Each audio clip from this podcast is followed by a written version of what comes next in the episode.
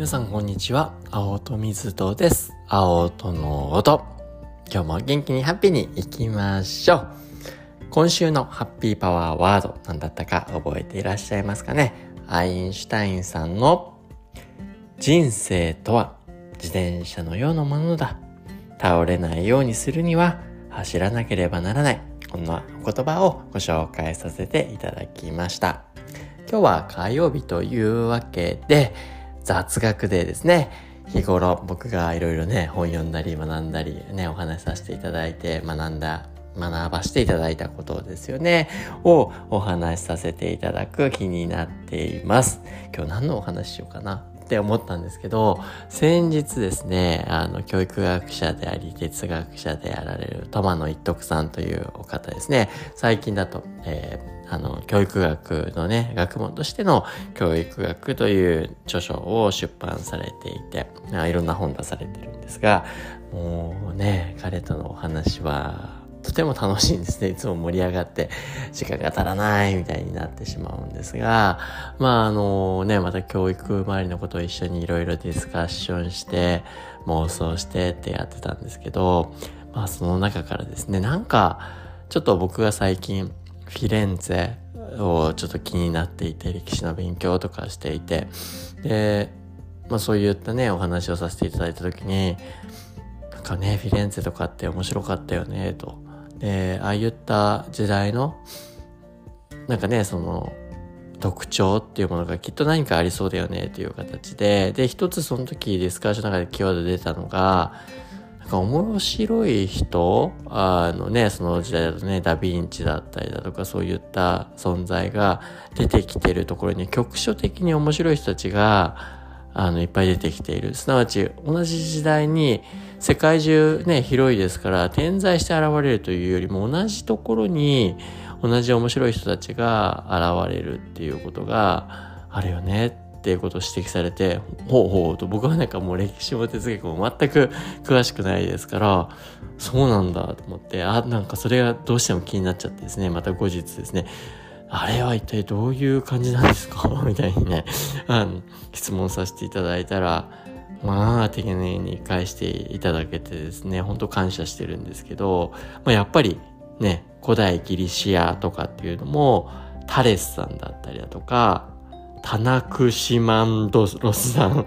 もう僕も全然存じ上げてないですけど、ね、っていう方だったりだとか、アナクシメネスさん なんかのね、あの、自然哲学者と呼ばれる方々が登場し、その後ソクラテスとか、プラトンとか、アリストテレスだったりとか、まあ、そういった存在が生まれても一気に盛り上がっていったよね、というような、まあ、形で、まあ、それらも、やっぱこう人間の探求っていうのが進んでったっていうような時も、結構近しいような、あのね、空間的な場所の中で、場の中で、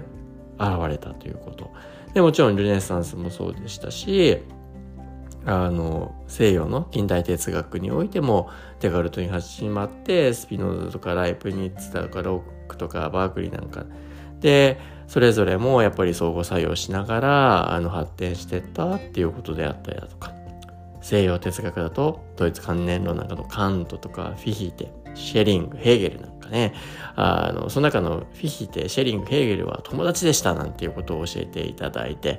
わあ、そんななんか近しいところの中でそういった発展があったのかと。でもこれも僕も全く知らなくて、ああ、無知だなと思ったんですけど、アメリカとかではね、あの、アメリカルネッサンスという形でエマソン、ね、ソロ、ホイットマンとか、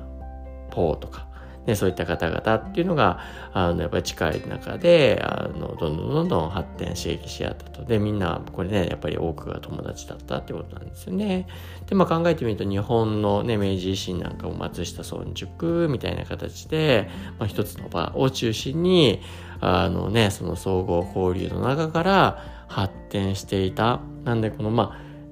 ね、必ずしも局所的であるかどうかっていうところは関係があるかないかっていうのはね考えなくてはいけないかもしれないですがこの互いに相互に交流し合うあの関わり合えるっていうこと。でそれはやっぱり人と人との対話ってね一人の人間の脳持つこと自体やっぱり奇跡的なことでその中に入っている情報であったりとか考えていること感じていることやっぱり一人一人ね当然異なるわけですよね。で、そういったいろんな違う道を歩んできた人同士、ね、使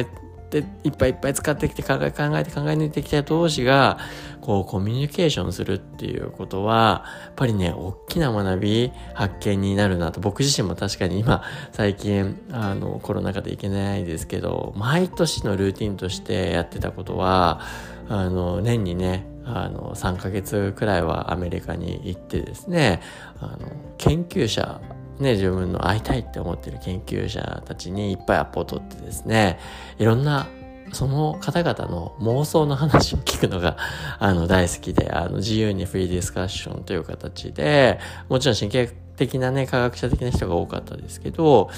あの、何が世の中の最先端って、最先端をずっと探求している人たちの頭で描かれている最先端を聞くのが、ね、まだ論文とかになってないみたいなね、ところを話聞くのが大好きっていうのがあったので、あの、そういったことをやってて、もういろいろほんと刺激を受けるなっていつも思ってたんですけど、やっぱり、こうね、相互交流の中で相手からこう、学ばして今回もねこのトマの一徳さんにいろいろ学ばせていただいてるわけなんですけどこうなんかいろいろ深く考えてる人の頭の中っね、覗かせていただけるっていうのは、とってもとっても光栄なことだなというふうに思っていて。で、あの、そんな文脈の中で、たまたまあの、オードリー・タンさん、あの、台湾の、あの、ね、著書をまた拝見させていただいている時に、ね、デジタル時代の3つのね、大切な素養を身につけておいた方がいいと呼ばれるね、あの力、彼が考えてる。もうね、ほんとね、これすごく、あの、僕の中でも、その通りだなって感じたんですけど、一つ目が自発性。で、二つ目が相互理解。三つ目が、これちょっと日本人だとね、馴染みがないんですけど、ゴンハオと呼ばれる状態。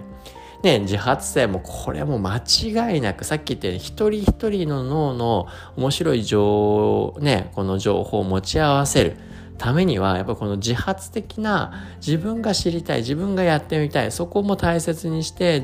自発的に自分が動いたものを取得していくからこそ自分の内側にユニークな情報が入っていく。だからこそ相互交流した時にとてもとても面白いね刺激を与え合うことができる。それが確率的な教育であったりだとか学びをしていると何の新鮮さも、まあね、細かく見ていればあるんでしょうが、あの、やっぱりそこが起きづらくなっちゃうよな、というふうにも思う。で、まあだからこその、この相互理解っていうところも自発的に学べば学ぶほど、とりわけこの相互理解っていうことも重要になっていくでしょう。で、プラスアルファで、ここがね、新しい言葉であ学ばしていただいたっていう文脈の中では、ゴンハオという言葉。これ、ゴンハオって中国語だと思いますね。ゴン。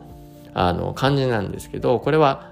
あの共にっていう教育今日今日ですねあの共有するの今日のあの共にっていう感じで「ハオ」は「好き」って書いて「ハオ」って書きますね。あの女編っていうんですか女編にこうって書く好きですね。これで今日で、好きで、あの、ゴン、ハオって、もうこれだけなんか気持ちいい。ね、共に好きみたいなね、意味かな、なんていう、あの、なんとなくの推測しちゃいますけど、これはゴン、ハオっていい言葉です。ゴン、ハオって言います。で、これどういう意味かっていうと、お互いに交流し、まあさっきのキーワードにね、繋がっていきますけど、お互いに交流し、共通の価値を探すことっていうことですね。やっぱりこれ、一人一人が自発的にあの学びをしてったりだとか自分の好きであったりだとか学びたいことを探求していれば当然自分の中にユニークな考え方だったりだとか情報が蓄積されていく。それはね、素晴らしいこと、美しいことだなと思うんですが、ただね、この自分だけで何かを成し遂げ、自分だけで情報を持っておく。ね、人間社会ってもうどう考えても一人では生きていけませんから。でそして自分自身の成長も、ね、先ほど見てったように、ね、周りの人たちとこう対話して交流しながらより成長を加速度高めるっていう性質もきっとあるんだろうなって言った時に、やっぱり自分自身のこのね、価値観、それ自身を持つことも大事なんですが、ただ価値観が違うからって、人間ってそうなってくると自分にとって新しい情報でして排他的になったりだとか、あるいはネガティブな反応しやすい。まあそんな特徴があるからこそですね、このゴン、ハオですよね。単に敵対心であったりだとか、あのね、っていう反応性、否定的になっちゃうっていう自分の知らないことに対して急にね、知りもしないのに反応、ネガティブに反応しちゃうっていうケースあると思うんですけど、これはもうね、動物的な反応。まあね、人間も動物ですけど、どちらかで脳の定時の反応になってきてでそれ自体もね当然悪いわけではないですが違和感を持つことも大事なんですがただそれで終わるんではなくてねお互い違う、ね、お互いの価値観ある。でそれをまずこの受け入れていくっていうこと。別にそれをね相手が言ってること考えが正しいって思う必要はないけれどもあこんな捉え方こういう考え方も人類としてね持つ人もいるんだっていうことを学ぶっていうことはその人自身をですね豊かにしていくワンピースになるんじゃないかなというふうに思います。なんで、まあ、それぞれの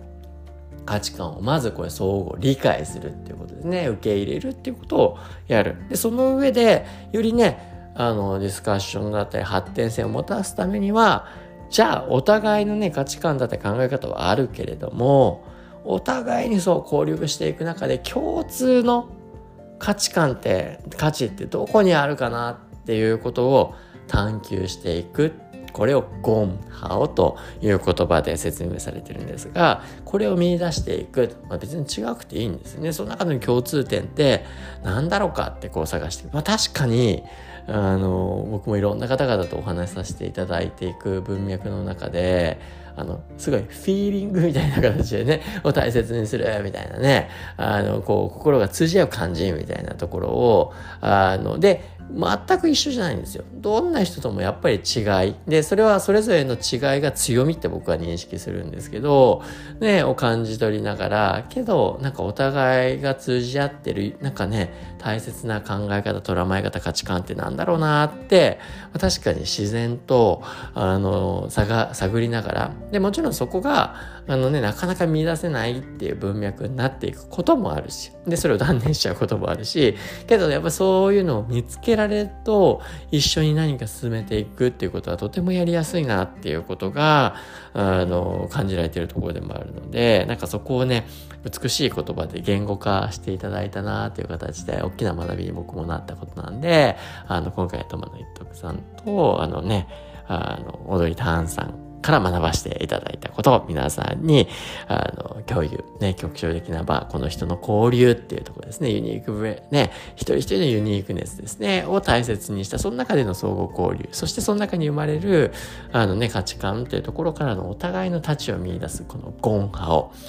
なんかね、ヒントになるんじゃないかなと、僕もこれは大いにこれからも活用しな、しようかなというふうに思いましたので、共有させていただきました。というわけで、今日の雑談で火曜日を以上にしたいと思います。聞いていただいてどうもありがとうございました。